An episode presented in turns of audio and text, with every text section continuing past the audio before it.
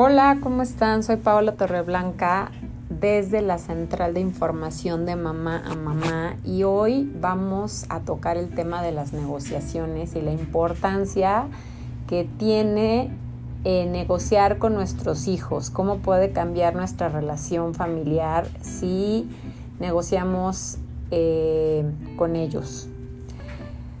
Pues muchísimas veces tenemos relaciones con nuestros hijos, ya sean eh, infantes, jóvenes, adolescentes, en las que pues no son las mejores relaciones. Esto es porque no a veces se grita, gritamos, levantamos la voz, nos exaltamos o no tomamos las conductas que son adecuadas. Y obviamente reflexionando sobre esto, podemos llevar mejores relaciones poniendo límites, pero sobre todo enseñándoles naturalmente que toda acción tendría una reacción. Y les, les comparto este ejemplo. Si nuestros hijos están en la escuela y sacan un 10, ¿qué pasa? Nosotros inmediatamente los eh, nos ponemos súper orgullosos, les aplaudimos, los festejamos, los reconocemos y vamos y les compramos algo. ¿No? Puede ser desde un pequeño dulce hasta un juguete, hasta ropa, algo que ellos tengan, que hayan querido tener, ¿no? Y pues no, esto no debe de ser así, porque el simple hecho de que ellos hayan obtenido un 10 por sí solos ya es un reconocimiento y ellos lo saben. Así que no es necesario que nosotros se, se los reafirmemos con regalos extras. De igual manera es a la inversa. Si sacan una mala calificación que no era la que esperábamos, entonces vienen el regaño, el castigo, la reprimenda. Eh, en el caso de los jóvenes, eh, pues hasta irse a extraordinario.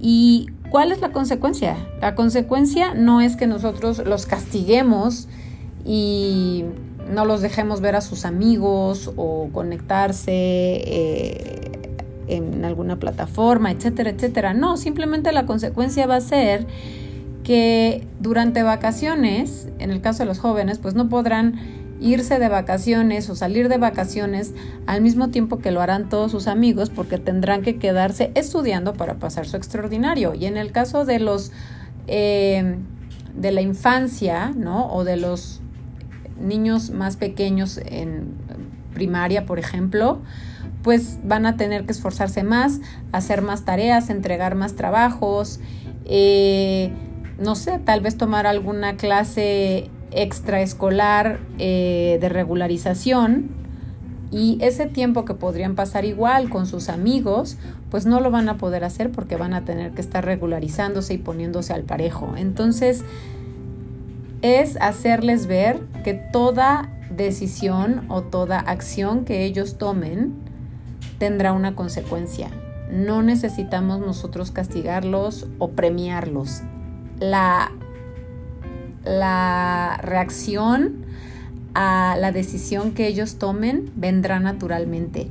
Y si esto nosotros se los hacemos ver, créanme que puede cambiar mucho la forma en cómo ellos empiecen a tomar sus propias decisiones. Eh, otra cosa muy importante que siempre es pues básica no dejar de hablar de ella es acerca de nuestro ego. Y debemos dejar nuestro ego a un lado. No siempre tenemos que controlar a nuestros hijos en todo. Y debemos aprender a negociar.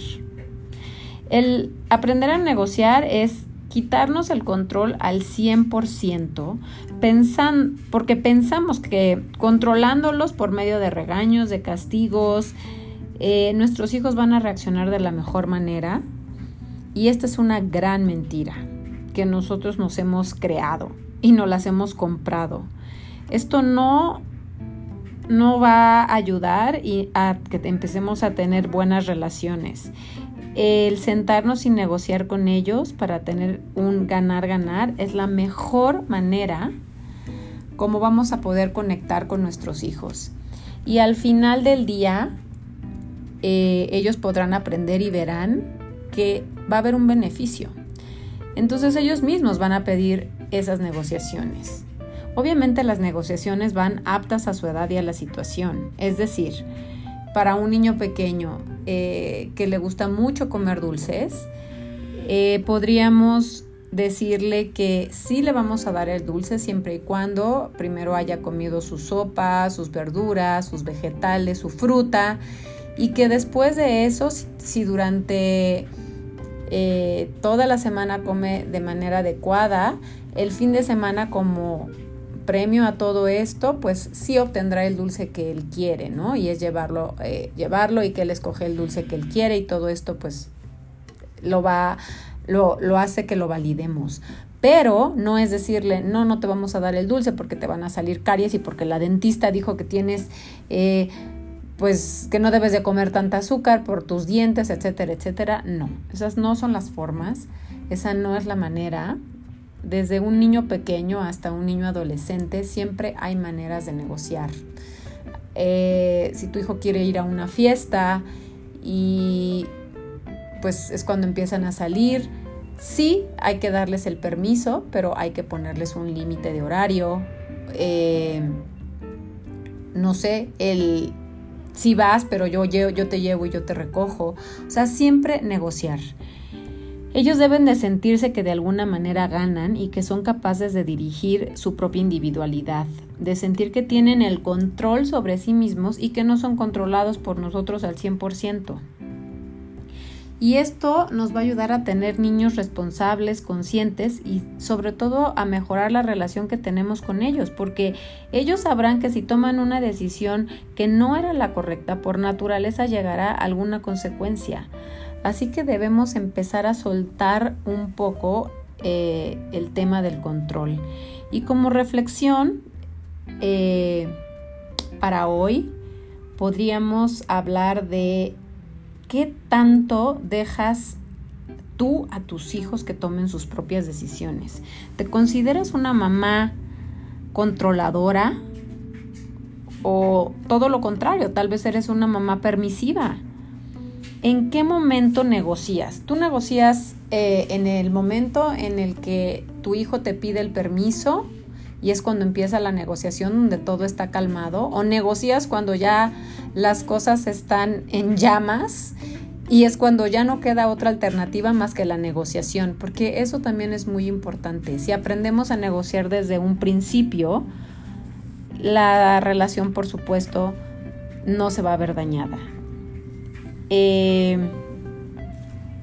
a todo esto eh, de las negociaciones debemos hacerlo como un hábito, hagámoslo nosotros como padres, hagámoslo como un hábito. Obviamente eh, dirigido a la edad y al permiso que nuestros hijos nos están pidiendo. Acuérdense, recuerden que somos guías y que lo más importante que queremos es tener relaciones sanas con ellos. Así que para el día de hoy les dejo esta reflexión. ¿Somos padres controladores o somos padres conscientes? ¿Tú qué quieres ser? Síguenos en IG Homeschool Links, compártenos con tus amigos, con tus familiares ayúdanos a crecer esta comunidad y nos vemos próximamente. Chao.